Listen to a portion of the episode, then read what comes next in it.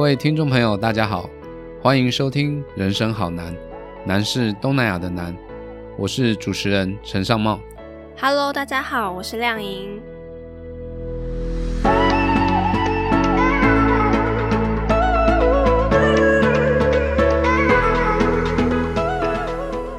在上一集的节目当中呢，我们邀请到了科科来跟大家分享一下他过去两年在菲律宾博弈产业工作的一些心得。在这一集的节目当中呢，我们希望来多聊一聊他在菲律宾工作生活比较休闲这一块。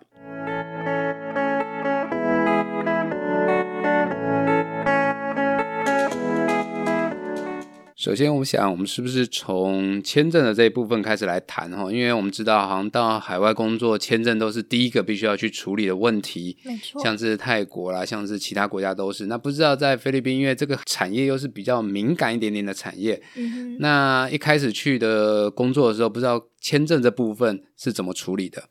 签证的话，其实就是诚如大家所知，最正当的方式一定是在呃入境之前先拿到工作签证。但是比较特殊的一点，就是在呃菲律宾，他们那边的办事效率并没有像台湾这么的好。像我本人的工作签证办理就等了十个月，快要一年呢，是的很久。没错，所以在那边其实并不需要，嗯、因为门槛是蛮低的。那你想想看，你何德何能可以让就是一家公司等你等十个月？而且十个月是我自己。因为要那时候要回来投票，所以我有就是付钱塞了一点钱给移民署，我才有办法在十个月内拿到我的签证。那如果没有的话，也会因为其他各种因素影响到这个时间。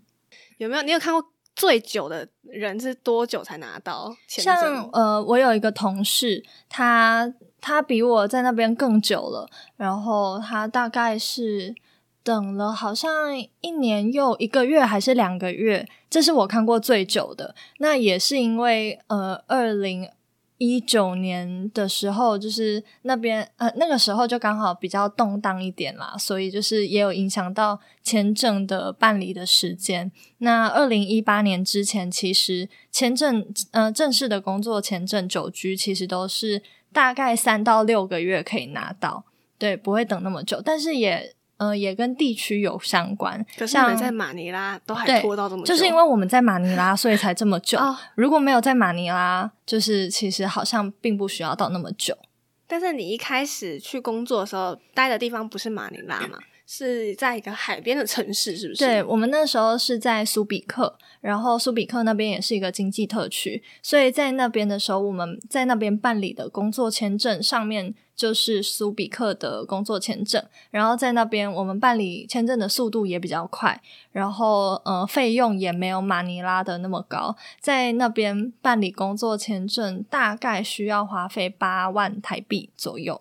整个办到好要八万台币，就只有那一张，不包含其他的一些呃零散的一些费用，就光那一张就要八万那。它的校期大概有多久？校期有两年，两年之后就要再花一次八万去 renew 吗？还对，然后而且嗯，因为这个东西就是它的签证的规则是一直一直在变的。像像我刚入境菲律宾的时候，我们是用呃，我那时候是先用旅游签证过去，然后一到那边就会先在他们的劳工局办理一个就是一些证嘛，然后还有一些比较过渡的证，像有一个是三个月的，也是工作。但呃，工作证，但它不算是正式的签证。然后那个三个月效期的呢，叫嗯、呃 SWP。然后大概到二零一九年的时候，他突然说这张证不能用了，我们现在全部改成 PWP，就是又是另外一张证对，就是朝令夕改。然后这些就是他们一直在改，就好像管政府人员一直有在做事，然后一直有签收这样子。所以其实签证这个事情，嗯、最好就是大家出国之前再到他们的嗯、移民局那边去查。会最保险，因为你在网络上查到，就算是一年前的文章，可能都不适用。但是这个对于初来乍到人的确是有点困难的。对那公司在这个部分会就是提供怎么样的协助吗？还是你们嗯全程都是要自己去 handle 处理的？没有，就是因为这个过程真的是太繁琐了。因为就是菲律宾那边的那个，尤其我们又是一个比较特殊的产业，所以嗯、呃公司为了确保你在菲律宾的合法性，这个东西一定是公司要帮你办到好。就是如果你自己去办证，是有太多太多不确定的因素了。如果我是公司，我一定也是帮你办到好。就是 谁知道你会不会这中间出了什么问题？然后像我们搬到马尼拉，我那一张久居工作签证就要十二万台币了。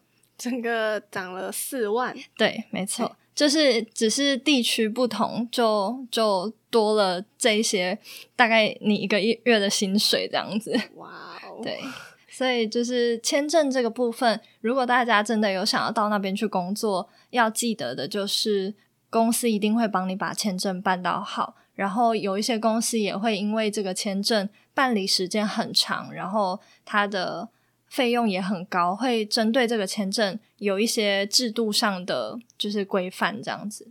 了解，那就是撇除签证的这个比较工作方面的这个问题，你嗯在菲律宾的生活大概是怎么样呢？就是你比如说，你像嗯你刚刚在说，你一开始是待在苏比克，对后来搬到马尼拉，对这个生活有没有什么改变？其实改变很大。我那时候在苏比克，苏比克算是一个比较乡下的地方。正确来说，我不是在苏比 Bay，我是在它旁边的更小的一个城市叫 Olongapo，就是奥龙加坡。大部分听众不知道。对对，大部分人应该不知道。然后就是在 Zambales 那边，然后那边是一个非常漂亮、非常淳朴的一个小乡下。那边真的是我对于菲律宾最美好的想象的地方，就到现在至今我还会怀念那个地方。然后走路走个两三步就会到苏 Big Bay，苏 Big Bay 那边因为之前有美军的就是进驻，嗯它是一个经济特区嘛，所以那边的话就是规划会荣吗？呃，不是比较繁荣，它规划就很像美国的，嗯、呃，可能郊区的那种感觉，就真的真的有一种美国感觉。然后可能牛排馆啊，或者是一些美式的娱乐会很多，像是嗯、呃海边可能就会有一场一一大排的那个酒吧对酒吧音乐嗯酒吧，对。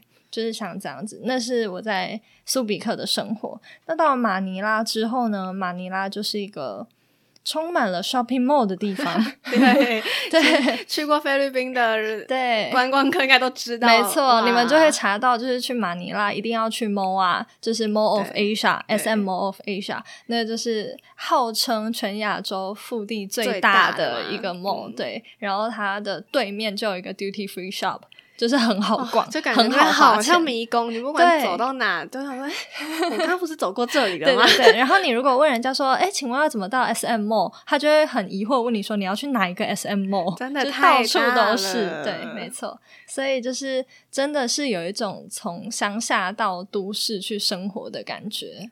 所以你本身还是比较喜欢乡下苏比克这个生活对我其实比较喜欢苏比克的生活，因为那嗯边真的是。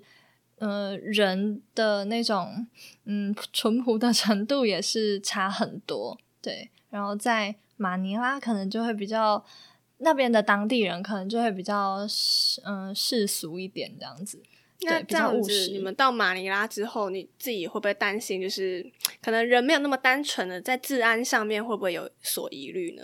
其实治安，嗯、一定会。像在马尼拉，很常很常听到什么，嗯、职员手机被偷啊，或者是被抢啊，或是什么。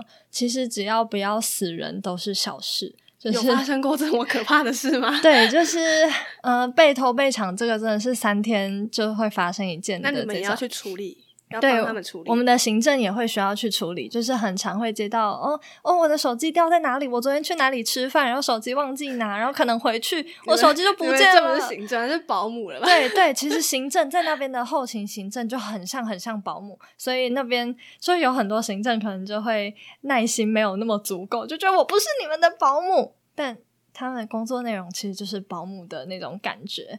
然后像呃抢劫啊这种也是很常听到，但是可能我们公司的人还没有遇过啦，嗯，我也不希望他们遇到。那公司有没有就是比较特别的一些安排，比如说在上下班的时候？嗯，对，就是针对安全性的问题，其实不止我们公司，大约每一家公司都会有安排那个上下班的时候会安排车子接送职员上下班。所以如果就是一天的生活，就是你起床从宿舍出来，你就是搭上公司安排的车子，然后就到公司，然后下车之后你就去上班。然后下班之后，你再搭公司安排的车子回到宿舍，这样 那个点到点的距离会不会很远？就是你们宿舍跟工作的地方。在菲律宾，你真的不能问这种距离的问题。像我们职员住的那个宿舍，其实如果是平常没有塞车的话，开车大概是十五分钟左右会到公司，走路大概四五十分钟，然后。如果是塞车的话，那个距离可能就是搭车就会变四十分钟左右。所以东南亚好像都对普遍都有这个问题。对我相信你们很懂，非常非常。那在你这个过去两年的工作经验中，有没有让你印象最深刻的事情啊？最深刻的事情啊，我觉得是就是大陆人给我的感觉耶，因为以前从来没有跟大陆的。同学或是同事共事过，嗯，而且一次还这么多人，对，而且一次还这么多人，就是我其实就等于就是有一种自己扑到虎口的感觉。一刚开始其实很可怕，因为他们真的是有所谓的狼性，你可以很明显的感受到在职场上他们是非常有侵略性的，然后。在台湾，像我们这些社会新鲜人到一个新的环境，你都是会期待大家可能要带我一下，或者是给我一些提示啊，然后告诉我我应该做什么。但他们没有，他们就觉得，对他们就觉得你就是来应征这个职位，你应该要自己可以 handle 这些事情。然后反而就是你可能身为台湾人，或是因为你做了这个职位，你还要比我多会更多什么事情，这些都是理所当然的。所以他们的。集战力也好，狼性也好，都是比台湾人就是多很多很多。那你有没有到现在就是还是没办法接受菲律宾的什么事情？比如说在饮食上，或是交通，像刚刚讲的那个塞车的问题等等，有没有还不能接受的事情？其实这些事情在那边久了就会习惯。然后像饮食的话，他们那边吃很重咸重甜，然后在那边也是。虽然没有办法全盘接受，但是还是会找到一些品牌是自己喜欢的，就是觉得哎，就是我如果之后来菲律宾，我会持续一直想要吃的一些品牌。对啊，我像每次我们去菲律宾，大家最痛苦可能就是饮食找吃的这一块。对，蔬菜真的很难找，很贵。因为菲律宾可能也是殖民国家啦，过去西班牙、美国殖民，所以其他的饮食带不是烤的，大概就是炸的为主。嗯，好，所以一直到我们吃到了那个烤乳猪，哦，所以终于是觉得，哎，菲律宾还是有一些好吃的东西。对，他们的烤的东西确实是蛮好吃的。对，那我想就是说，前阵子台湾有一些调查显示哦，就是说，其实台湾很多年轻人他真的很想要到海外去工作。对。那可能受限于语言，所以他必须首选就是到中国大陆去。